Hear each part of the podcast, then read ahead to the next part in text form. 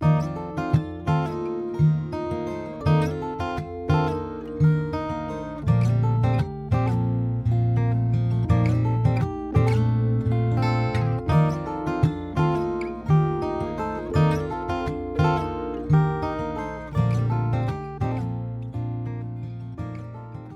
听众，欢迎收听《科技魅影大谈科幻》，让我们带你从研究找灵感，从浩瀚宇宙看科技发展。我是小雀，一个沉迷于各种知识的科技爱好者。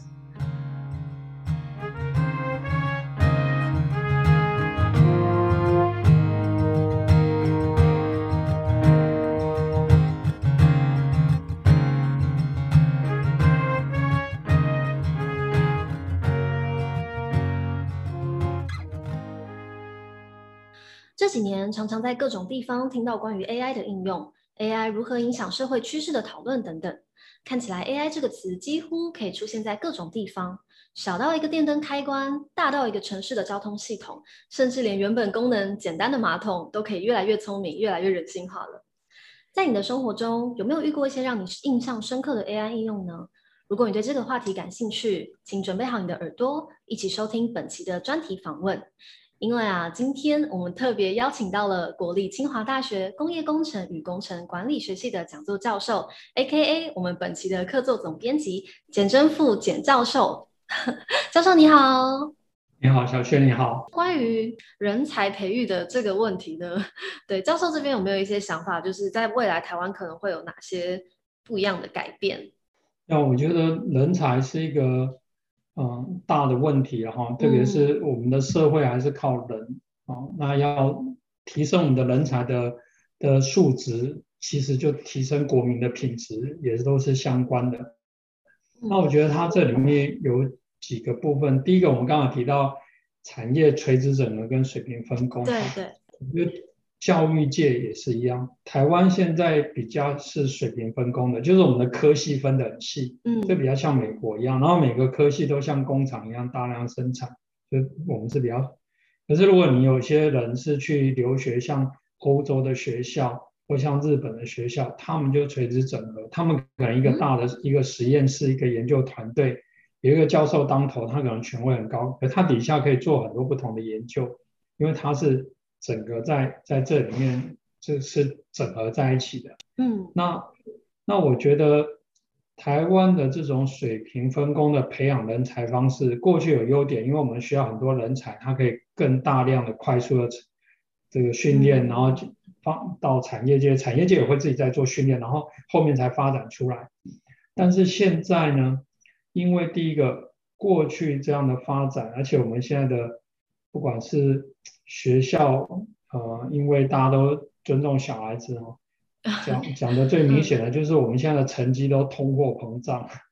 通货膨胀，就是，大家都很高分，都很高分，然后每个人都修很多课，其实都修不精哈，哦。嗯，那这个就会造成，这个就是我们现在水平分工的这个造成一个大的问题，所以每一个人都学不全，学不全以后呢，他到工厂以后，很多工厂就，所以你可以看到这些好的公司在挑人越来越严格，他会限定学校，其实也这是一种循环。理论上应该是每一种人才都应该找到好的工作。嗯。那我回到我刚刚讲的，因为我在美国念博士，但是我在欧洲访问，所以我可以比较这两个教育制度的差别。我觉得他们的方式是更多是在同一个研究 group 或是一个研究室或研究中心里面去整合的。所以他自然而然就要完，因为他们通常都是要完成一些大的 project。那为了完成这些大的计划的时候，他需要整合不同人才，所以他在训练过程，他就会去这样做。那我觉得台湾的这种，台湾当然很难改变，我们现在是以比较以水平分工为主，科系分很细的方式。可是我们的人才应该学刚刚讲医生的训练。让他在毕业之前呢，有类似住院医师的训练，实习像这样，通过实习住院医师，甚至我们应该打破科技很难打破，因为教授都都都有各自的想法，但是你可以在系之上的院，或是院之上的校，嗯、推动更多所谓的跨领域的这种学程或者什么，然后让。学生他的训练不会只是在绑定在某一些系或某一个老师，然后每个老师又做的是很狭窄。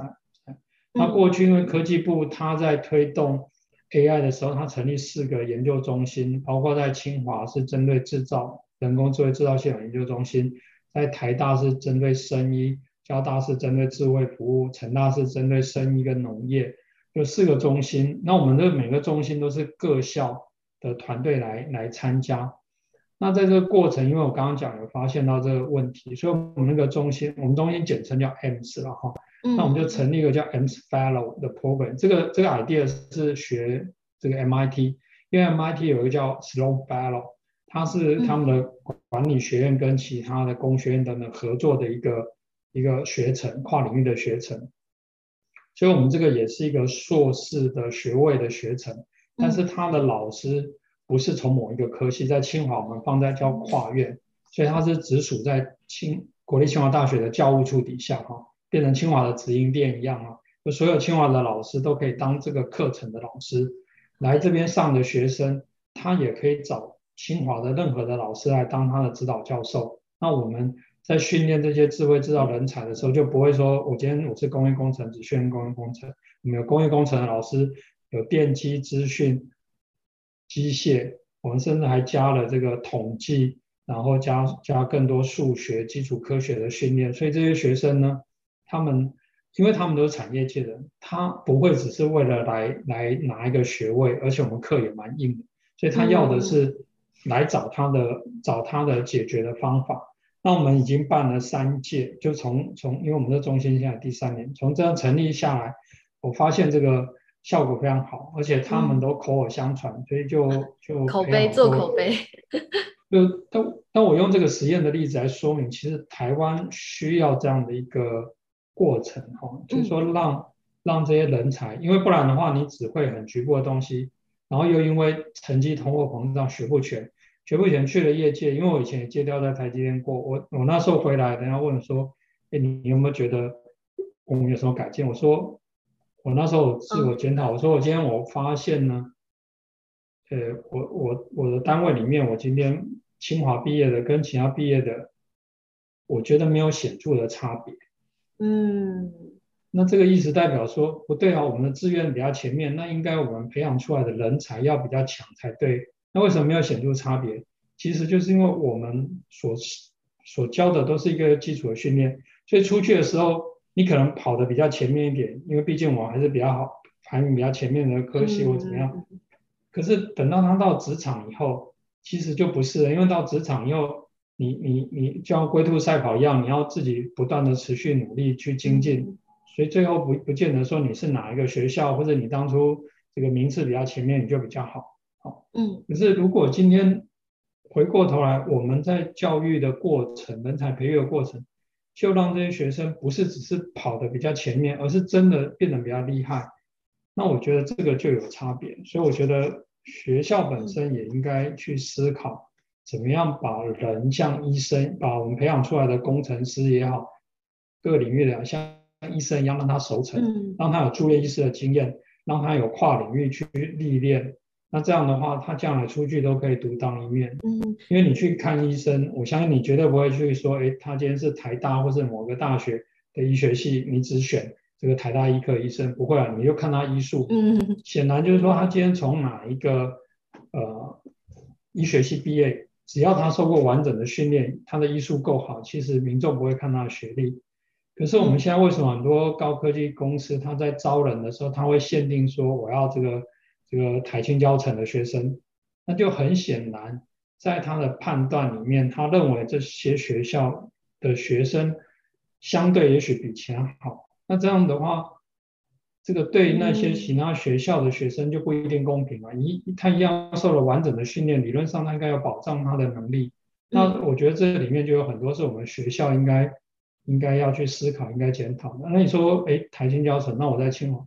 那那也不一定是我们的贡献啊，因为当当初进清华资这个这个志愿比较前面，也许他的基基本的素质就更好，所以我也跟我们同事讲说，那我们能不能保障我们今天清华进来的学生出去都能够做得更好？嗯，那那这也是我们在科技部这个 AMS 中心里面，我们去设一个 AMS Fellow，因为我本来我的任务只有研究，我我其实不需要去做这个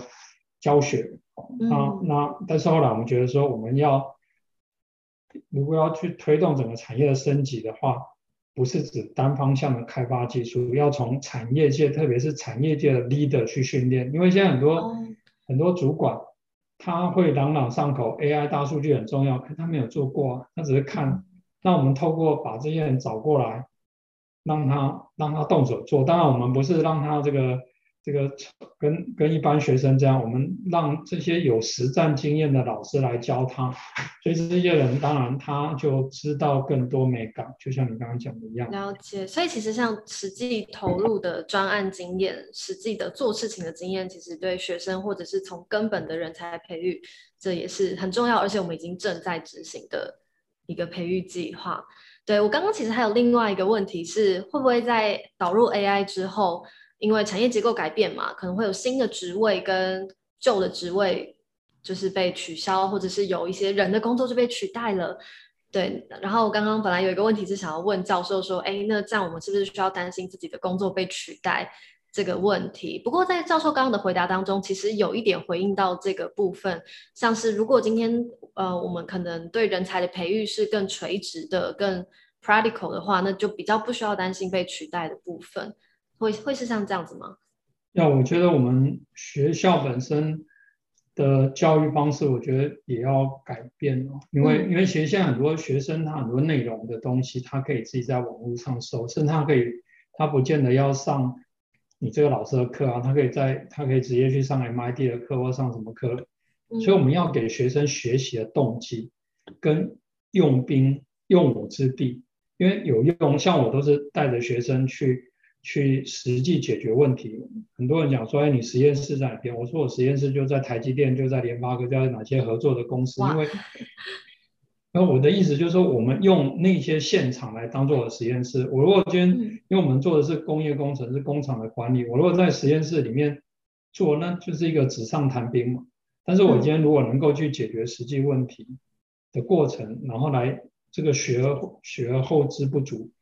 那因为学生也喜欢到，或者说也想要到那些公司，所以他在他在当学生在试着解决这种问题的时候，他就会知道哦，原来这个我是不够的，所以他的学习动机比我今天逼他，或者我今天教他来来做更重要。这也是我刚刚讲欧洲或是日本的这种教学方式，你可以看得到这些这些国家，他们还是历百年而不衰，就是因为他也有他独到之处。那台湾能不能让我们的教育制度里面，兼具美式这种分工很分科很细、大量生产的优点，跟嗯欧洲、日本这种可以更精致、熟成、垂直整合，我觉得这这个是我们可以值得思考的。那另外一方面就是说，您刚刚提到那个工作问题，我也想要讲，就是说，好啊。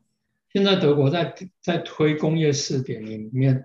它其中一部分是要推所谓的虚实整合系统。那这个虚实整合里面很大一部分，他希望他扮演的是制造的平台。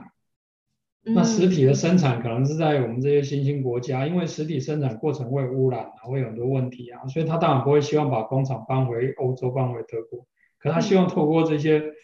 虚数制造的数位平台，还有它上面的这些软体工具，他来他这样他也可以赚你的钱。就像我们现在。大部分工厂里面用的这些所谓供应链管理系统，全部都是国外的。哦，我懂了。等一下，所以就像是，比方说我们现在在做别的国家的代工，但是我们用来做代工的系统或工具，其实也是这个国家卖给我们的。诶，我们的软硬体设备哈，比较尖端的，基本上都是国外的。嗯，那那我们只在这个地方生产。当我们在在生产制造过程，台湾又累积很多我们自己的 make 跟 know how，这是为什么很多国家还是要靠台湾的原因。可是我们那些基本的武器设备，还有那基础建设的软体，那个都是国外的。嗯，但是我认为将来有一个机会，第一个是软体上面的应用变多了。刚刚我们在讨论五区数位内容的部分。那那个内容本身一定要克制化，那就是我们的美感。所以我认为台湾有一个机会是把我们这些老师傅或者我们制造的经验，把它数位化，对，然后变成一种软体产业。我们的软体产业跟它的基础建设不一样，就好像国外卖的是 Windows 是微软啊，Office 这种软体，我们卖的是上面应用性的软体。我们卖的是半导体的晶圆制造、纺织厂的制造、养鸡的软体。像我们开发，我刚刚讲养鸡的例子，我们就帮帮人家开发软体，然后卖给卖到那个设备商去装到每一个养鸡场。那那回到刚刚讲的例子，我认为台湾因为将来人口年轻人，你不可能还是让他就是跟着。台上很多都是哪边的这个什么劳劳动成本低，我们就去哪边设厂，然后这些人就要跟着迁移。那那可是你可以看到这些新兴国家，他们自己起来以后就会开始排华，哦，嗯，那那排华过程，对，那也会造成他们的风险，还有各方面的风险。那我刚刚提到就是说，如果我们今天不是，我们今天是像欧洲、像先进国家，他们就不会啊，他们现在就是。他卖你设备又卖你软硬体，然后他一样可以从中间去提成。嗯、那我们台湾也可以做这一块，就是把我们的应用端的这些软实力把它数位化以后，将来我台商我去去国外设工厂的时候，我可以跟当地合资，但是我的软软体这些 know how 是我控制的。那你你你还是要用到我的这些 know how，你才能够做得像台湾一样好。那你就要付我钱了。那我们的人就转型去做这种。智慧制造，然后比较偏软体，或是我把它叫做工厂医生。嗯、就像台湾，我们很多人喜欢当医生，医生也受到很多人尊重，那是医人的部分。那台湾管工厂这么厉害，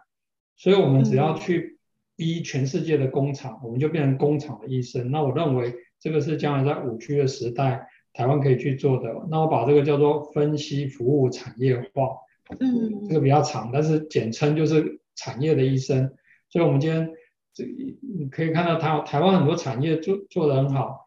然后后来台湾不做了，到到国外，到国外的过程，我们只是把工厂过去，那很多台商做一做不做以后，他的技术可能就留给当地的人，哦，或是当地的人可能学了你的技术，他自己又去开另外的公司，回过来跟你竞争，像大陆很多地方都这样。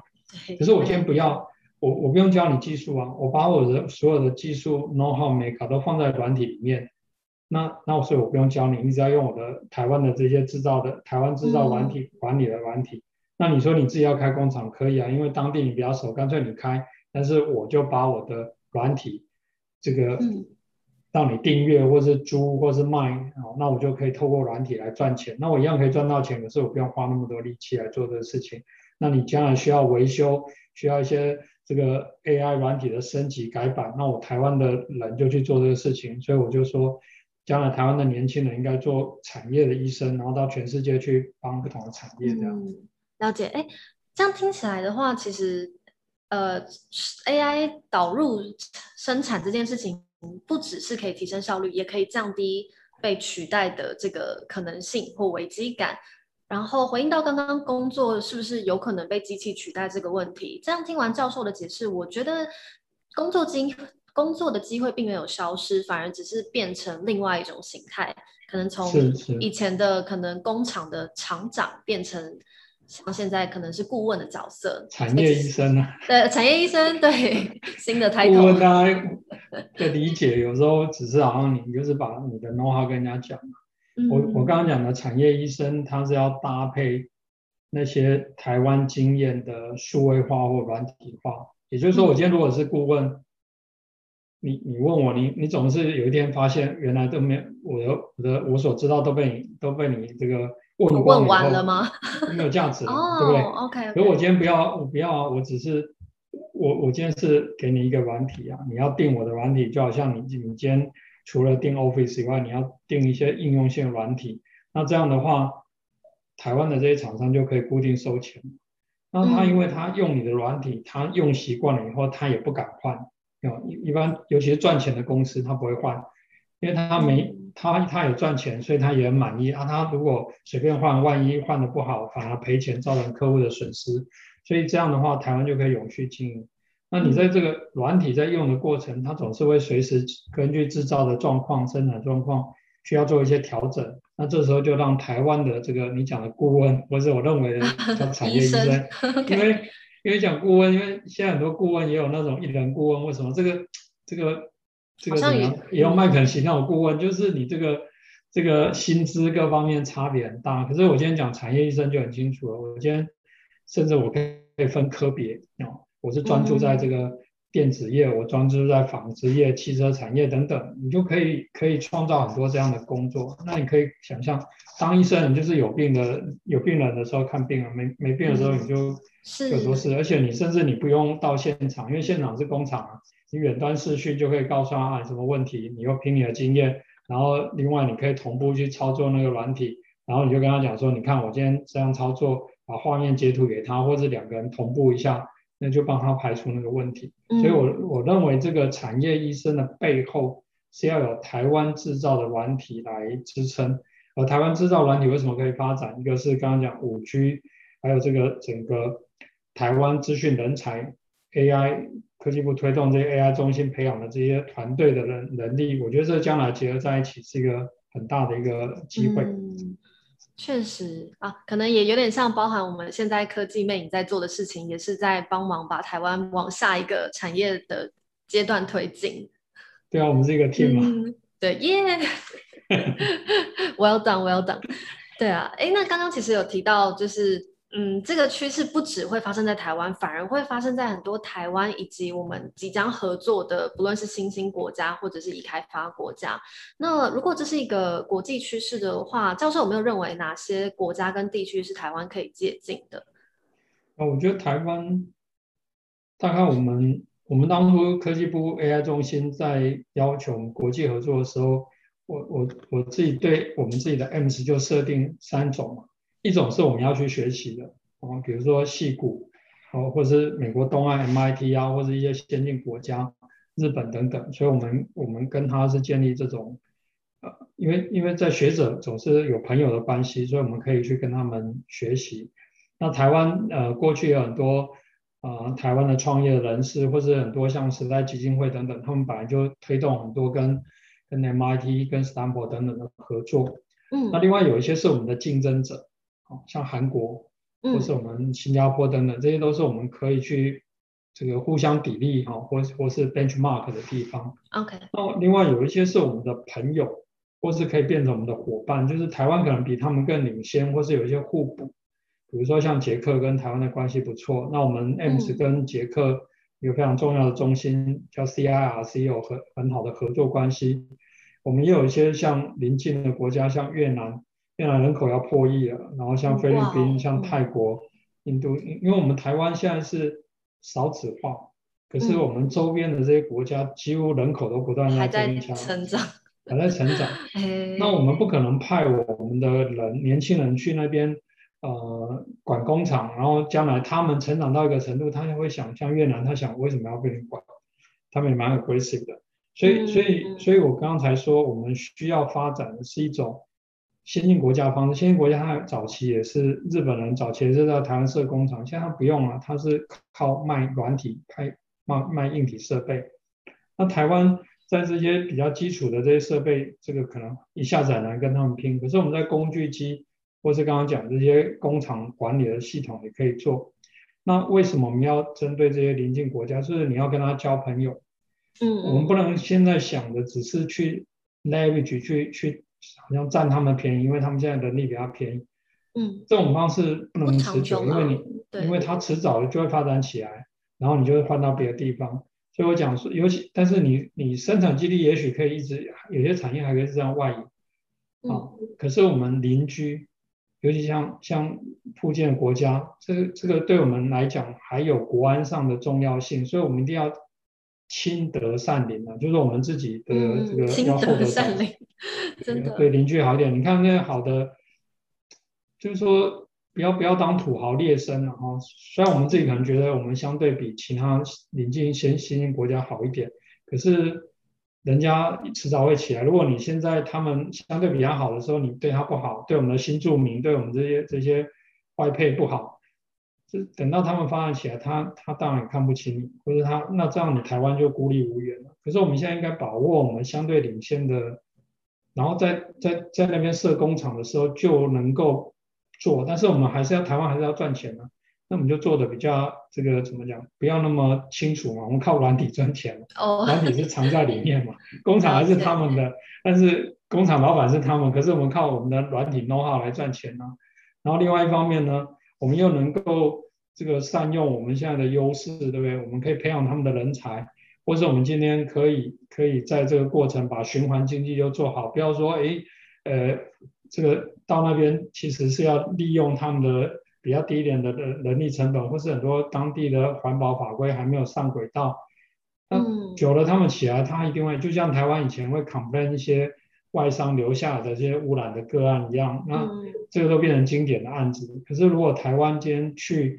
呃，又能够一开始就把这个循环经济做好，那那个我觉得也是一个台湾可以可以发挥我们影响力的地方。嗯，所以现在布局还是要想的比较长远一点，其实才是对，不论是台湾或者是我们友邦的国家，都还是比较共好的一个局面。因为我们台湾就在中国旁边呢，欸、那我们 其他的国家如果再不帮我们的话，我们就很危险。对，就像最近。这些事情也是靠这些很多的国家的帮忙，所以，所以我觉得、呃、疫苗吗？对啊，疫苗我们就靠这些国家帮忙。但是我说我们周边的这些这些，特别是他们现在还没有发展起来，我觉得这个非常重要。嗯、这个时间点很快就过去了。你看交朋友，对不对？一定是这个患难见真情嘛。就是说他现在还没有在那个时候，你你就很好的累积你的 credit。就像我们早期台湾。很多那些农耕队去帮助非洲的友邦，这些台湾后来面临很多外交的困境的时候，当初因为接受我们帮忙的，他会非常感念。那我们现在能不能在制造方面也能够发挥这样的一个价值，嗯、然后让这些国家他发现，哎，台湾的制造业不仅带动我的经济的发展，而且他也把环保做好，然后让我们的。的居民的生活体验，那它就跟台湾变成一个更好的一个生态系统。反之，如果我们今天只是去占他便宜啊，他劳工比较便宜，法规不不那个，或者他的政治也不上轨道，所以我们在那边做一些这些事情，可能短期会赚到一些利益，但是等到它发展起来以后，你就是被革命的对象。那那是对，有点可怕。对啊，其实台湾。我们过去也一直都在做类似的事情，像我们很知名的农业外交啊，或是台湾的救难队啊，那只是现在可能变成像是智慧制造外交，然后来这样的继续去做我们擅长的事情。嗯，那哎，其实刚刚讲到我们的左边邻居中国，对，那智慧社会其实也是中国也蛮关注的一个项目，那他们甚至是用国家等级的力量去推动一些城市，呃。布满了一些可能 sensor，这样去让他们可以做治安的检查啊，或者是支付上可以更方便。那但这样也会呃带出另外一个问题，就是人民的隐私。这样，那在台湾的话，我们会需要担心这样的事情吗？教授怎么看？我觉得呃，未来的这种前面讲的虚实，或是将来虚拟世界占的比重会越来越大的时候呢？隐私固然是一个需要被考虑的，嗯、但是它也不能够变成是限制我们在这一方面的发展的一个呃怎么讲？一个限制。然后举个例子来讲，比如说台湾我们有很好的鉴宝的的制度，所以我们累积很多鉴宝的数据。可是我们我们其实利用鉴宝的数据。来做很好的分析，来提升我们国民的健康，治病于未发。如果透过健保数据发现台湾人到某个时候或某些人就会发生什么样的病，其实这些都可以提前来做的。嗯、你可以看看这个以色列，以色列他这一次为什么可以全国很快打疫苗？因为他把他的数据分享给药商。好、嗯，换句话说，这个这个数据是是有价值的。那我们台湾就坐在宝山上面，可是我们却没有办法做有效的应用。我们另外台湾也有很好的 ETC，啊，我们以前也帮交通部高工局分析过，因为因为高工局它第一个要控制车流，另外要减少事故的发生。可是我们拿到那个数据，就是有有很大的限制，没有办法做很好的交叉比对，因为嗯，因为各自的问题，因为各方面的问题。那那。可是这个本来是一个用来可以用来提升我们智慧城市、智慧运输、提升我们的健康、提升国民的的生活品质的这些数据，却受限于刚刚提到的。但我不是说隐私权不重要，但是我认为台湾的隐私权的处理一定不会像一些集权国家这样。可是我觉得台湾却有很好的机会却没有好好的利用，这也有点可惜。甚至应该利用这个机会来、嗯、来扶持国内的产业，因为我们我们就有一个很，而且台湾的这个 size 又刚好，我们、嗯、我们有两千多万人口，然后又又又又分布在不同的地方，甚至我们因为早期有不同地方来的人，所以我们可能这个这个这个基因库又又更多元，所以我觉得它其实可以做很好的。哦呃，医疗大数据跟的应用来作为发展这个解决的方案，让人民的生活更好，或者我们有交通的数据，这些这些我觉得应该也是未来应该要去考虑的。对，我觉得这确实是一个重点。我们甚至可以就是成为一个像是医疗数据运用或是交通数据运用的一个典范的国家，因为我们的像是国家的呃可能大小啊、人口啊，其实是很适合来做这件事情的。对，而且我有一次参加一个呃会议，刚好跟那个 ETC 总经理碰面，他他他们现在这个台湾的 ETC 做得不错，而且所以他们现在有外销到其他国家去帮人家装，他现在只能做去装这个硬体。那你可以想象，如果我们今天 ETC 的数据能够能够也能够发挥分析的应用的话，因为他卖人家硬体，他只能卖一次，你建完以后，呃，人家就自己去管理。可我如果我们今天在台湾这些分析出来的结果，不管对于交通运输的的安全、运输的流畅这些能够做得更好的时候，其实他将来可以卖人家价值的服务，说，哎，我帮你建好了，你要不要减少你的交通事故？那你这样就要买我这个软体。你要不要减？你要不要增加你的车流的顺畅？然后你可以升级。那我觉得这个才是。一个一个台湾刚刚也是回答到您刚刚讲的，台湾怎么创造更多高价值的工作的机会？真的。但是我们不能够自己先限制，而且我们这个限制是回到一开始讲的故事，是我们在实体世界的限制的思维，去把它放到虚拟的世界。就好像我们实体的隐私权是说，哎，我不能这个这个什么跟踪你啊，或者是有人偷看啊，或什么偷窥啊，这些都是这都是我们在实体世界的想法，这当然都是不对。但是虚拟的世界里面。的这些隐私的保护到什么程度，或者哪些事情是需要避免？你如果要把实体的的隐私的保护完全放在虚拟的世界的话，那你几乎就是什么都不要做的时候，你才不会去去去被被看到。不然你所有的的你上网的资讯什么，理论上都都可能达到一定的效果。所以重点不在于保护或禁止使用，重点在于怎么样的使用是。是管理的，然后违背违背的情情况的时候，你有什么样的处罚的方式？所以这个这个是一个比较呃 proactive 的管想法，而不是一个限制的，不能做不能做不能做，最后为了这样啊都不要做。所以我们明明有很好的 ECC 的资料，我们做的也不多；明明我们有这个很好的鉴宝资料，其实也做的不多。嗯，啊，这样就确实比较可惜了。好啊，哎，那在最后呢，就是今天我们的节目可能也蛮首尾呼应的。刚刚呼应到，就是虚实整合，实体的规则不一定可以完全应用在虚拟的，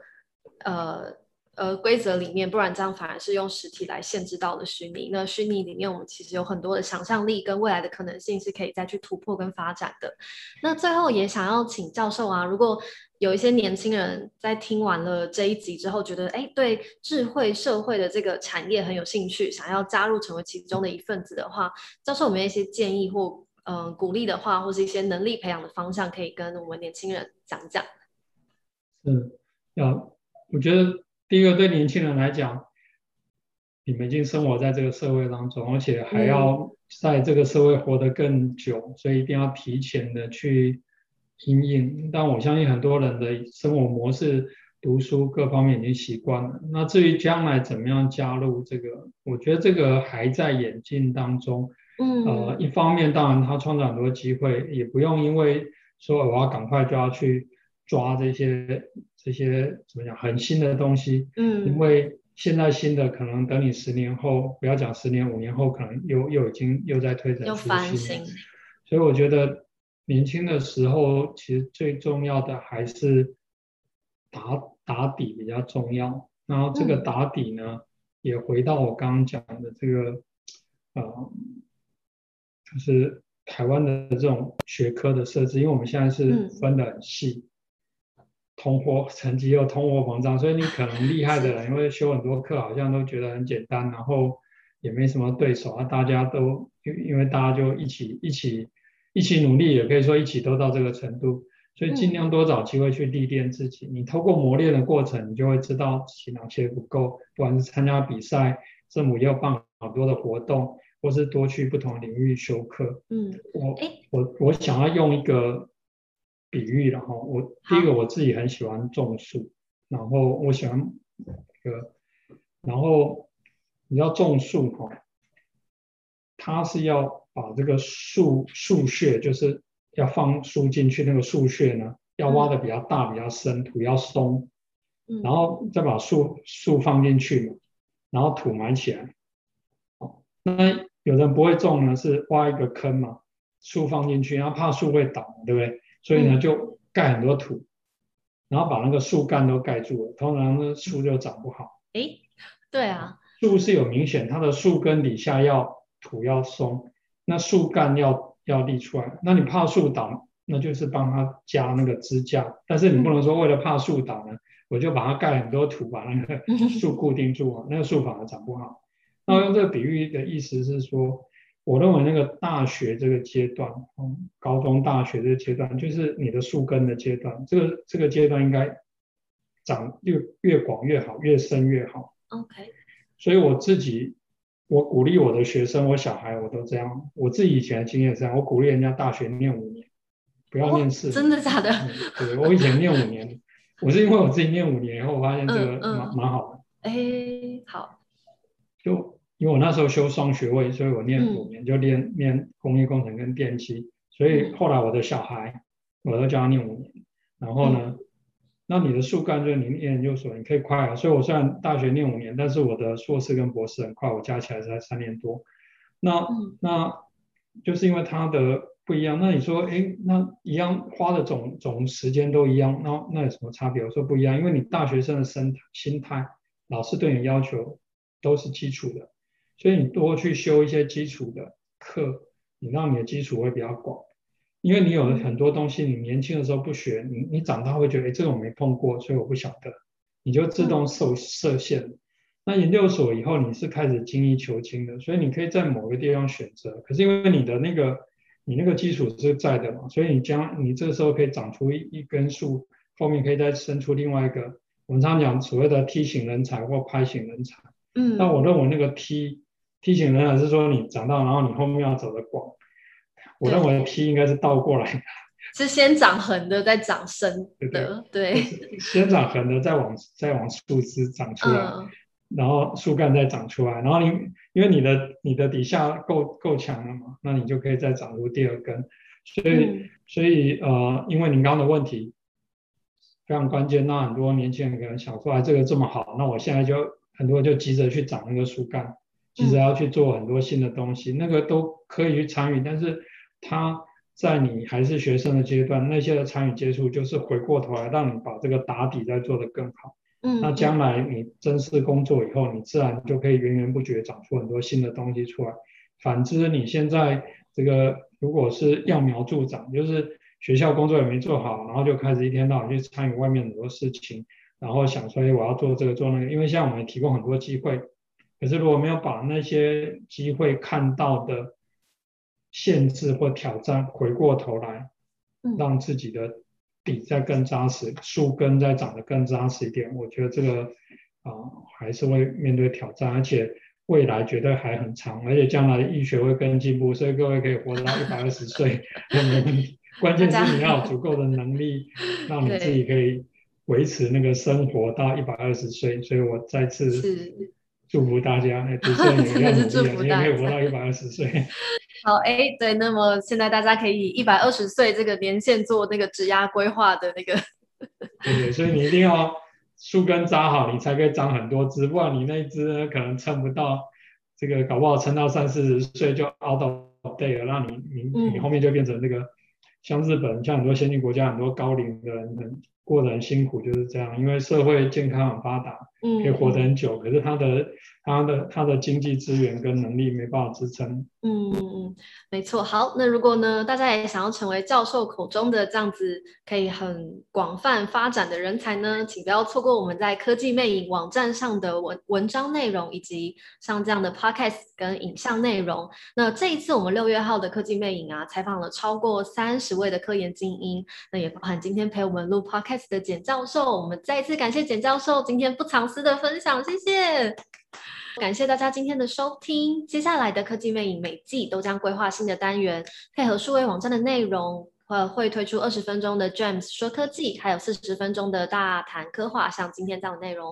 如果你也热爱科学新知，或者是愿意就是让自己的知识范围更加的扩充，请务必上网搜寻科技魅影，锁定我们的全新计划。那今天的 Podcast 就到这边啦，我是小雀，下次再见喽，拜拜。拜拜，拜拜。